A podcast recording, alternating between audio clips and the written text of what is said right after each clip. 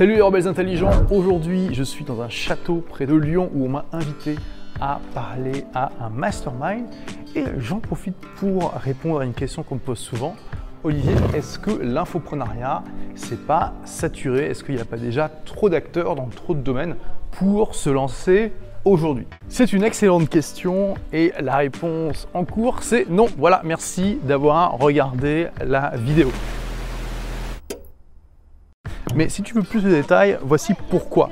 En fait, bien sûr qu'il y a beaucoup plus d'acteurs qu'il y a 10 ans, par exemple, dans tous les domaines de l'infoprenariat. D'ailleurs, parenthèse, tu ne sais pas ce qu'est que l'infoprenariat, c'est simplement le fait d'aider les gens avec du contenu, donc typiquement des formations en ligne que tu vas vendre. Ça peut être aussi des livres, des ateliers, des événements, etc. etc. Il y a bien plus d'acteurs dans tous les domaines. Et par exemple, quand on regarde les élèves de ma formation Blogger Pro, on peut se rendre compte qu'il y a euh, beaucoup plus d'acteurs dans le domaine de la photo, par exemple dans le domaine du jardinage, dans le domaine de l'apprentissage des langues, euh, parce que je vois que j'ai euh, de plus en plus d'élèves dans ces domaines-là. Et pourtant, bah, ces élèves cartonnent. Et oui, bien sûr, il y a des élèves qui arrêtent pour passer à autre chose, mais c'est vraiment une toute petite minorité. Et euh, l'écrasante majorité de mes élèves qui réussissent, eh bien, perdurent dans le temps. Parce que oui, il y a plus d'acteurs, mais il faut aussi se dire qu'il y a de plus en plus de gens qui achètent des formations en ligne, qui ont le réflexe de faire ça, et que ces gens achètent aussi de plus en plus en ligne. Donc il y a plus d'acteurs, mais il y a aussi davantage de personnes qui achètent et qui achètent plus souvent. Et une des raisons, c'est que c'est davantage normal de faire ça aujourd'hui qu'il y a 10 ans. Il y a 10 ans, si vous réussissiez trop dans un domaine, c'était euh, plus facile qu'aujourd'hui de se prendre des haters, c'est des gens qui disaient que vous étiez un arnaqueur parce que le simple fait de vendre des formations en ligne, n'était pas compris les gens disaient mais pourquoi cette personne vend une formation je dis n'importe quoi, euh, comment cultiver des orchidées alors que l'information est gratuite sur Internet? Et c'était moins dans l'air du temps, moins dans les esprits comme quelque chose de normal à faire. Et donc il y avait moins de gens qui passaient à l'acte d'achat tout simplement. Ensuite, au-delà de ça, même le meilleur infopreneur ne va réussir en général à convertir en client que quelque chose comme 5%, allez 10% grand max de son audience. La meilleure offre du monde, si vous arrivez à faire que 5% de votre audience vous achète, vous êtes exceptionnel, vous êtes au top du top, vous avez un excellent taux de conversion. mais ça veut dire quoi? Ça veut dire que 95% de votre audience ne va jamais rien vous acheter. Et ça pour des tas de raisons différentes, et parfois c'est juste un feeling.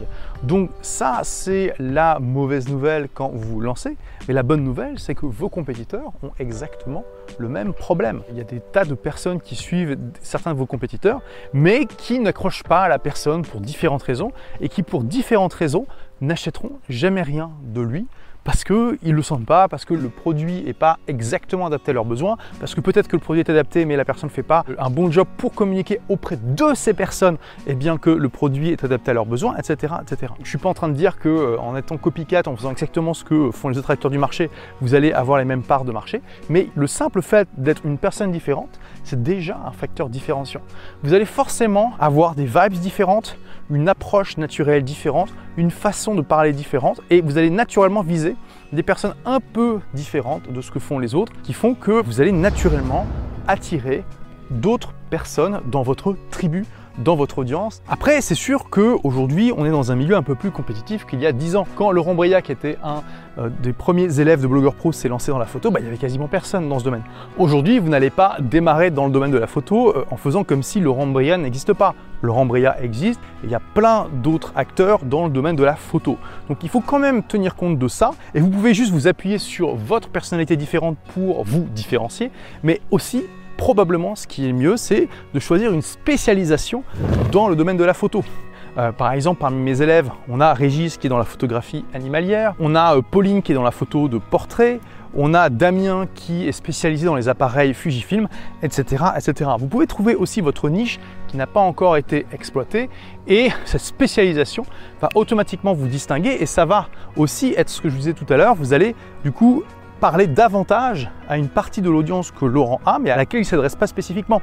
Par exemple, quand Damien a commencé son blog sur les appareils Fujifilm, bah, il y avait déjà de l'audience chez Laurent Breya qui était en train de le suivre, mais comme Laurent euh, parle vraiment de toutes les marques, il n'est pas attaché à une marque en particulier, eh bien il y a certaines personnes qui ont trouvé que Damien leur parlait plus de leurs besoins à eux. Et puis au final, oui, il y a plus d'acteurs aujourd'hui qu'il y a 10 ans, mais devinez quoi? Il y a beaucoup moins d'acteurs aujourd'hui qu'il y en aura dans 10 ans. Hein, c'est ce que je dis toujours. Il est facile de se laisser impressionner par les choses qui existent déjà en oubliant de se laisser impressionner par les choses qui n'existent pas encore. Donc plutôt que de faire partie des gens qui se disent c'est bon, tout a déjà été créé sur Internet, il n'y a plus rien à faire, fais partie des gens qui vont créer les choses qui impressionneront les autres dans 10 ans. Et en complément de cette vidéo, tu peux recevoir gratuitement mon livre Vivez la vie de vos rêves grâce à votre blog qui te partage justement comment tu peux créer, développer ton empire sur le web à partir de zéro ou juste simplement un petit business au service de ta vie. Merci d'avoir écouté ce podcast. Si vous l'avez aimé, est-ce que je peux vous demander une petite faveur? Laissez un commentaire sur iTunes pour dire ce que vous appréciez dans le podcast tout simplement. Ça aidera d'autres rebelles intelligents comme vous à trouver le podcast et puis à être inspirés tous les jours ou presque par lui. Merci et à très vite pour de nouvelles aventures.